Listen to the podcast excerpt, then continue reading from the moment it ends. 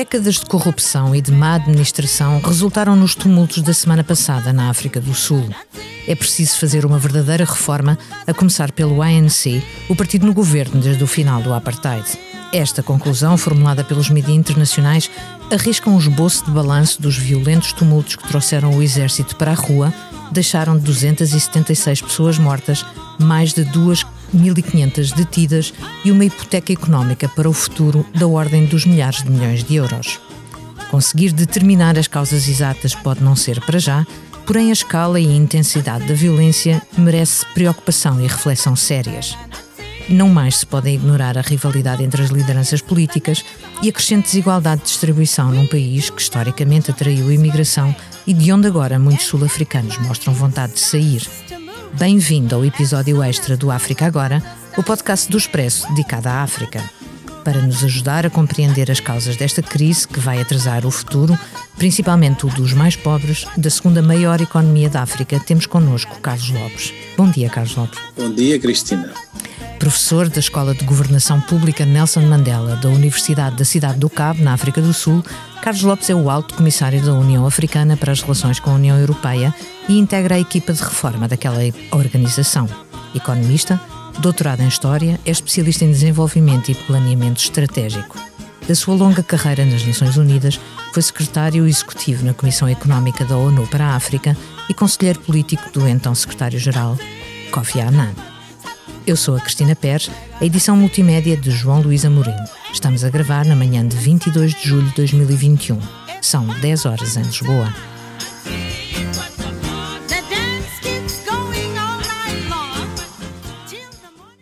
Obrigada por ter aceito falar ao África agora. Estes protestos no país onde vive, concentrados nas províncias de KwaZulu-Natal e Gauteng, foram os mais violentos desde 94 e, num primeiro momento, desencadeados pela prisão do ex-presidente uh, Jacob Zuma. A detenção foi uma vitória para o incumbente Cyril Ramaphosa. Fazer cumprir a Constituição é um desafio ou as rivalidades no seio do ANC têm este poder, Carlos Lopes? Nós podemos ver este uh, episódio como, digamos, o corolário de um conjunto de desenvolvimentos que têm estado a afetar a África do Sul, tanto a nível político como a nível económico e social, de, de algum tempo para cá. Eh, na realidade, o período em que o presidente Jacob Zuma esteve no poder foi eh, designado eh, oficialmente como o período do state capture, ou da captura do Estado. Na realidade, um comportamento que tem a ver com a, a procura de facilidades através de o assalto às instituições do Estado para fins e lucros pessoais. Aquilo que normalmente nós chamamos de corrupção, mas aqui uma corrupção sofisticada porque ela, este, ela estava a tentar desmantelar o aparelho institucional que normalmente na África do Sul seria responsável pelas áreas de controle da economia, como por exemplo o sistema fiscal, depende de uma autoridade independente. Essa autoridade independente foi eh, uma das vítimas desta captura do Estado. As grandes empresas estratégicas, como por exemplo a companhia que fornece eletricidade, que tem o monopólio, a Companhia Aérea Nacional, os portos, uh, a companhia que é responsável da infraestrutura rodoviária e ferroviária, etc. Portanto, todas estas grandes empresas que de facto gerem indiretamente uh, a base, uh, o ecossistema da economia, foram afetadas por gestões corruptas que tentavam, digamos, tirar tudo o que pudessem e levaram-nas todas ao descalabro. Não só em termos de dívidas enormes que o Estado teve que acumular, mas até destruição das empresas, pura e simplesmente. A South African Airways hoje não voa, uh, o, o, aparelho ferroviário do país, o mais desenvolvido de África, está a operar a menos de 50%, uh, a, a companhia de eletricidade não consegue fornecer eletricidade para o conjunto do país, etc.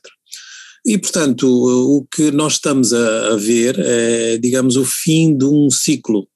Esse fim eh, anunciado desde a chegada de Cyril Ramaphosa ao poder, porque ele representava um pouco a outra ala dentro do partido, o ANC, E, e portanto, instalou-se uma luta sem quartel entre essas duas alas do, do partido, que agora, digamos, atingem o seu clímax com a prisão do presidente Jacob Zuma, é uma prisão que é o início de um processo muito complexo também a nível jurídico, porque o presidente Zuma tem 867 processos hum. e foi preso por eh, desafio aos tribunais e portanto, ainda nem sequer foi julgado em qualquer um dos 867 processos.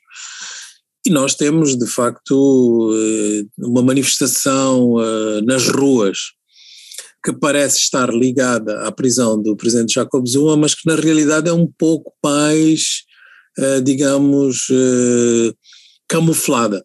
Porque o que acontece é que os partisões principais do presidente se organizaram com algum tempo de antecedência, com o conhecimento que tinham do aparelho securitário do país, para poder eventualmente pôr em causa a ordem democrática. E foi isso que tentaram fazer eh, conseguiram até certo ponto, mas não houve adesão da maioria dos sul-africanos e das províncias, e portanto aquilo acabou por se concentrar no, na província principal de, dos Zulus, que é a origem étnica do presidente Jacob Zuma, e, e, portanto partes de Gauteng, que é a província mais rica da África do Sul, que estão habitadas por Zulus. Os Zulus também são quase maioria no Gauteng.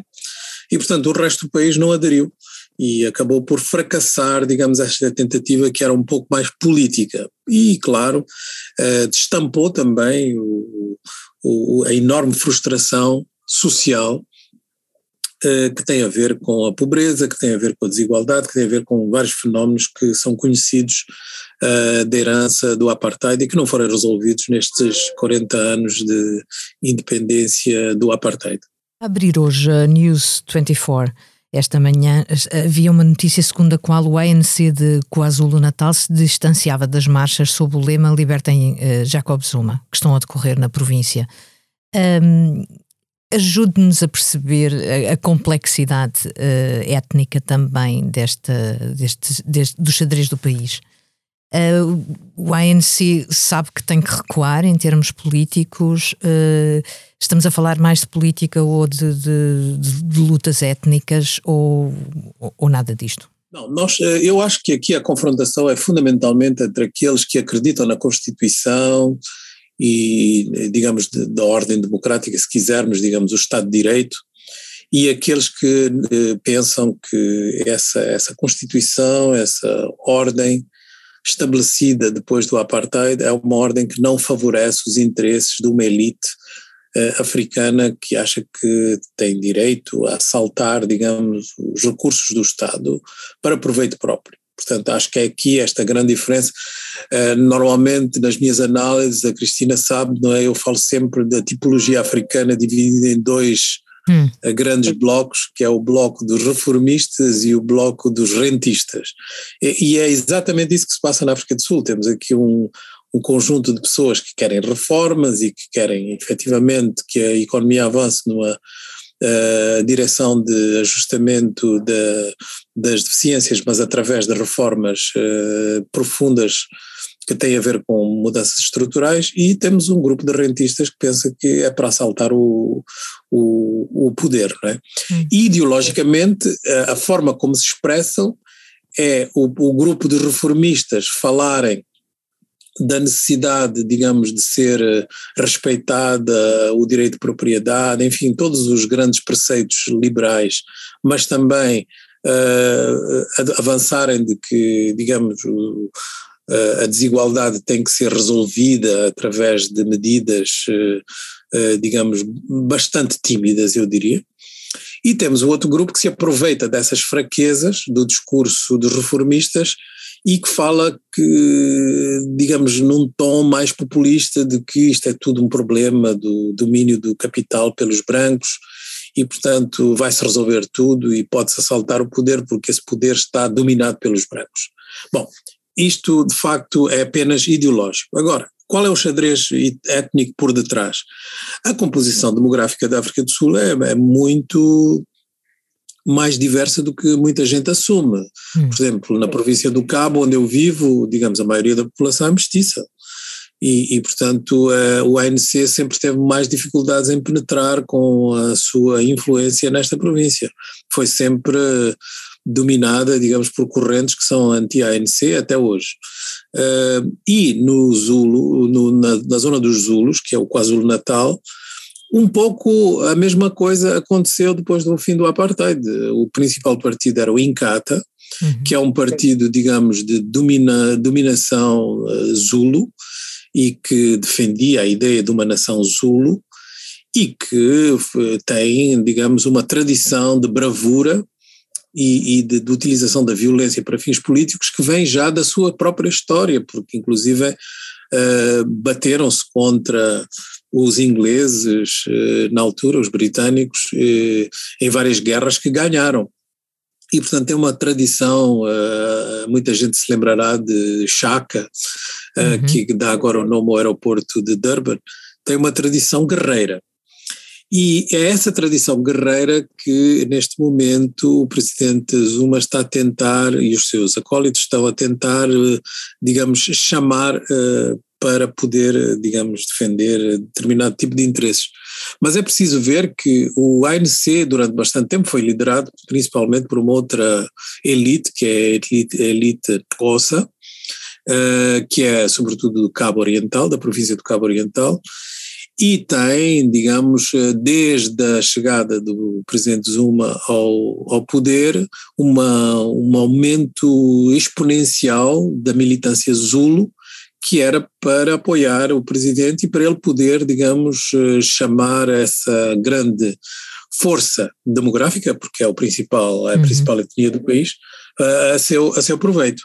E não há dúvidas de que o presidente Cyril Ramaphosa, que vem de uma pequena etnia do norte e, portanto, não, não representa nenhuma das grandes correntes do país em termos demográficos, uh, vai ter dificuldades depois do que se passou nestas, uh, nestas últimas semanas uh, a mobilizar os Zulus da mesma forma que o presidente Zuma.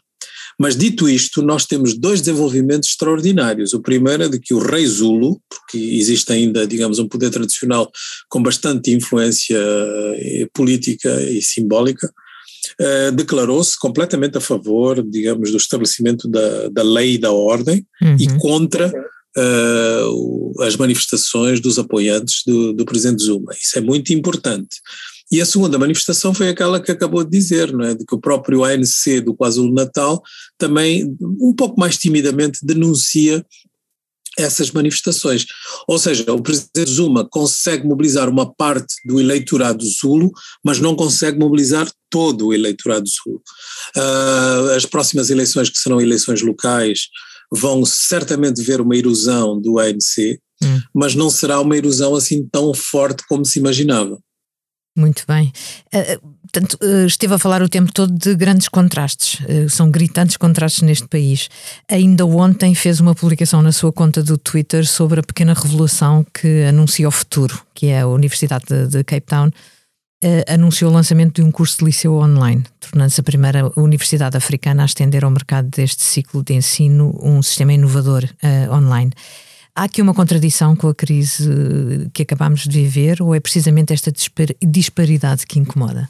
Sabe, uh, Cristina, a África do Sul é um, é um país de primeiro mundo e de terceiro mundo no, no, no mesmo quadrado. É? Hum. Portanto, nós temos uh, uma empresa em Cape Town, uh, a Nasper, que é a proprietária principal, 31% do capital da Tencent, que é a maior empresa de, eh, de informática e de tecnologia da China, e só, digamos, essa participação na Tencent eh, tem o valor aproximado de 120 bilhões de dólares, ou seja, quase o PIB português.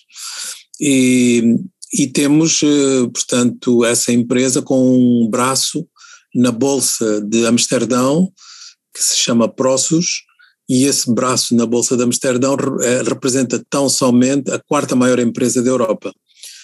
Eh, é uma empresa que, por exemplo, tem eh, o controle da editora Abril no Brasil e que tem investimentos um pouco por todo, por todo lado. Portanto, é uma empresa de Cape Town.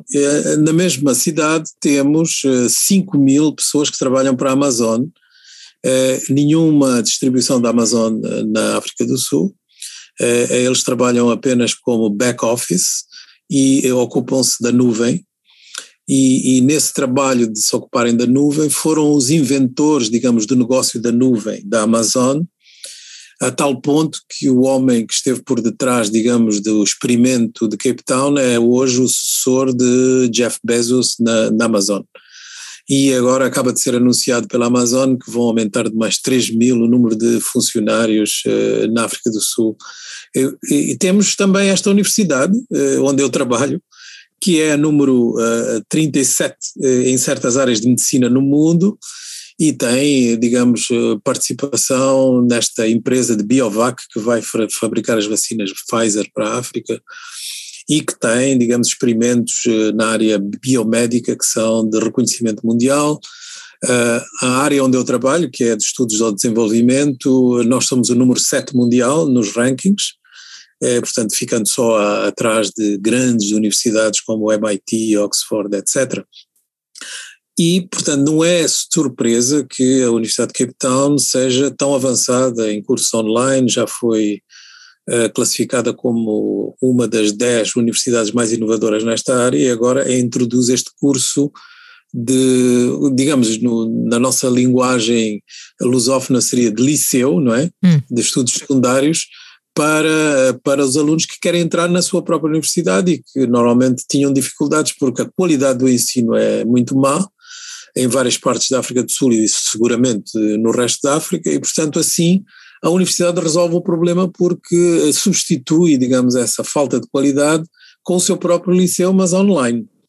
E isto é muito inovador e é de facto uma tecnologia de ponta que não é surpreendente porque uh, Cape Town é uma cidade que está completamente uh, invadida por, eh, digamos, talentos informáticos, tem muita produção nessa área e é considerada uma das cidades da inovação.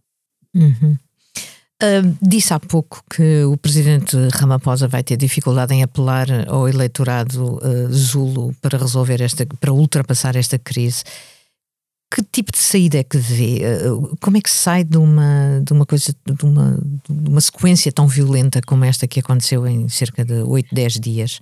Uh, as pessoas vão ser punidas, vão ser. Como é que sai disto? Uh, na realidade, eu penso que o presidente Ramaphosa uh, tem um estilo que é um bocado irritante, mas extremamente eficaz. Ele foi o negociador da Constituição pós-apartheid, e já nessa altura, digamos, os seus créditos ficaram reconhecidos como um indivíduo extremamente paciente, cauteloso, uh, grande manobrista, mas que tem, digamos, uma, uma, uma noção do tempo completamente diferente dos outros políticos. Ele, ele espera pelo momento do assalto. Eu associo um bocado à chita, que é, digamos, o meu animal fetiche, porque a chita tem uma eficácia incrível, portanto não faz ataque sem saber que tem quase a certeza de conseguir o resultado e portanto tem uma taxa de eficácia, se quisermos assim chamar, de 80%. É um pouco a chita, que espera pelo momento. Hum. E ele, eh, o que ele eh, acabou por fazer foi, digamos, eh, dar força aos instrumentos jurídicos que estavam pauperizados pelo presidente Zuma, e, através dessa força, conseguir com que o presidente Zuma sucumbisse, e a sua facção em particular, dentro do ANC, sucumbisse, digamos, às várias uh, uh, uh, manobras que ele foi fazendo. E eu acho que ele agora tem o campo livre para fazer as reformas que queria fazer há muito tempo. Ele pode fazer uma remodelação do governo, que não podia fazer porque a maneira como funciona a Constituição sul-africana, o presidente não é eleito diretamente, é eleito através do Parlamento. O Parlamento tinha, digamos, uma, um, um reflexo do ANC tal como ele saiu do último congresso, que era metade a favor de Cyril Ramaphosa, metade contra. Agora a coisa inverteu-se, portanto ele tem cerca de 70% do apoio dentro do ANC e portanto a sua presidência está menos ameaçada e isso permite-lhe fazer finalmente a remodelação que ele não podia fazer antes. E permite-lhe, sobretudo, limpar o aparelho da polícia, o aparelho do, de segurança, de, eh, de, de, inteligência do Estado, eh, permite-lhe também limpar as próprias Forças Armadas, que foram extremamente infiltradas pelos apoiantes de Zuma e que, digamos, não demonstraram durante esta crise que não estavam interessados em intervir, não é? Uhum.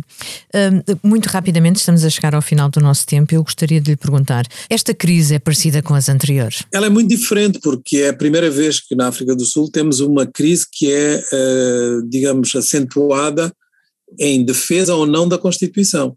A Constituição foi uma negociação muito complexa e seguramente o presidente Ramaphosa tem muito a ver com isso. Eh, o resultado que saiu foi, de facto, considerado como uma grande vitória mundial, porque é uma Constituição muito, eh, muito avançada e com, com uma defesa de direitos eh, extremamente assegurada. E o que aconteceu aqui foi que não se verificou como no passado a luta à volta de brancos contra negros, de discussões à volta de quem é que tem o poder, se são os brancos economicamente ou os negros politicamente. Uh, Passou-se a uma outra etapa, que é de quem está a favor da lei da ordem, quem está contra.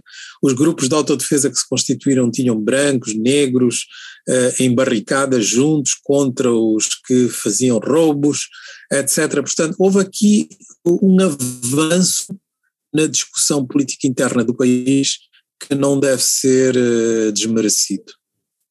Muito obrigada. Chegamos ao fim. Despedimos-nos até 6 de setembro. Além das plataformas de podcast, encontra-nos na homepage do site do Expresso em expresso.pt.